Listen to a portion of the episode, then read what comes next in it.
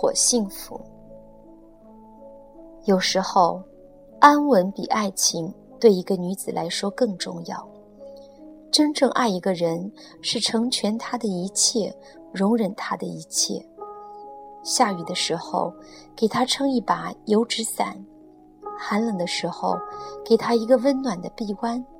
天黑了，永远有一盏灯为他点亮；晨起时，给他一缕温暖的阳光。我想，世间平凡的女子需要的，就是这般寻常的爱，一种烟火的幸福，不浓郁，但经久。林徽因要的，也是这种爱。就算后来那个风情万种的陆小曼，要的。还不就是烟火的幸福？只不过她要的是一种极致。这个能歌善舞的女子，太过奢侈任性，太过懒散贪玩。她仗着徐志摩的宠爱，尽情的挥霍光阴，挥霍钱财，打牌、听戏、跳舞、喝酒，直至吸鸦片。而徐志摩依旧对她千恩万宠。他在几所大学教书，只为挣更多的家用，任由陆小曼肆意的挥霍。所以我总说，陆小曼像罂粟，风华的金石又落魄的倾城，让中毒的徐志摩最后穿肠致死。试问寻常男子，又岂能要得起这样的女子，这样的爱？林徽因终究是淡然的。她不敢像陆小曼那样不惧红尘，去要波澜壮阔的爱情。陆小曼为了和徐志摩一起燃烧，她不顾一切的要与王庚离婚，甚至不惜打掉肚子里的孩子，还因手术失败落得个终身不得生育的遗憾。可她无悔，她敢为爱生，为爱死。徐志摩和陆小曼的爱情从来就没有赢得任何人的祝福，但他们不屑于别人的眼目，只为自己的爱情和活。纵然他们在一起的时光未必都是美好，尤其到了最后，陆小曼的任性使他们彼此之间有了很多的矛盾，但是他们愿意为爱情焚烧，一起化为灰烬，亦甘心。时过境迁，尽管林徽因对徐志摩已再不是从前的滋味，但他从未真正对他有过任何的解释。那种淡然自若的态度，令徐志摩进退两难。一九二三年的春天，徐志摩和胡适、闻彧多、梁实秋等人成立了新月社，林徽因也参加了。徐志摩觉得，唯有和林徽因在一起谈论诗歌，才能在他的眼眸里找回一些当年的感觉。只是那微乎其微的诗情与柔情，如何能够填补他对她热切的渴望？梁思成不会不明白林徽因和徐志摩之间微妙的感情，但他知道，林徽因是那颗璀璨的星子。她的光芒令许多男子仰望，她也不过和徐志摩一样，是林徽因美丽裙裾边的一株草木，甚至还不及徐志摩那样出众。但近水楼台先得月，梁思成和林徽因相处的机会很多，他没有徐志摩那样浪漫，但林徽因和他在一起，却觉得踏实自在。他们之间没有多少风花雪月，有的只是平常的快乐。他有时甚至贪婪的希望可以拥有两份情感，只是春花秋月再美，也还是离不开一粥一饭的生活。这段时间，林徽因一直在梦与醒之间徘徊。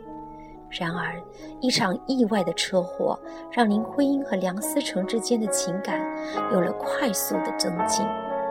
一九二三年五月七日，梁思成骑摩托和弟弟上街参加示威游行，摩托行到长安街，被军阀的汽车撞倒。林徽因闻得此消息，心慌意乱。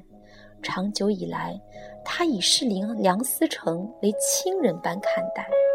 梁家两弟兄住院治疗，梁思永伤轻不几日出院，而梁思成却伤了筋骨，落下残疾，左腿比右腿短了小小一截。梁思成因车祸住院的这段时间，林徽因每天去医院。对他进行无微不至的照顾。那时恰值初夏时节，炎热的天气，梁思成经常汗水沾身，而林徽因亦顾不得避讳为他擦拭。他们之间自恋爱以来，从未有过如此频繁亲密的接近。这次有惊无险的意外，令林徽因深刻的懂得，他和梁思成。不能再轻易别离，而他想要的是一份真实的情感，是可以一起牵手漫步的温暖，是为他亲手做羹汤的简单幸福。许多人失去了才知道珍惜，上苍给林徽因弥补的机会，在一切还来得及的时候。于是他重新安排自己的缘分。倘若没有这次车祸，也许林徽因仍然徜徉在徐志摩和梁思成之间，苦恼不已。命运就是这样，在你迷茫的时候会给你暗示，让你选择自己所要走的路，而每一次抉择都有得有失。选择梁思成意味着过。细水长流的日子，选择徐志摩意味着过诗情画意的光阴，而林徽因要的终究是寻常的烟火幸福，所以此生注定与徐志摩擦肩。后来的日子，林徽因经常与表姐王梦瑜、曾雨儿参加新月社俱乐部的文学游艺活动。尽管他和徐志摩还时常会有交集，但他已经明白自己今后要走的路，再不敢任性的辜负他们。因为车祸，本来梁思成计划赴美留学的日期只得推迟一年。梁思成的推迟，刚好等到了林徽因在女中的毕业，并且他考取了半官费留学。这场车祸又成全了一件美事，二人得以一同漂洋过海，也算得上是比翼双飞。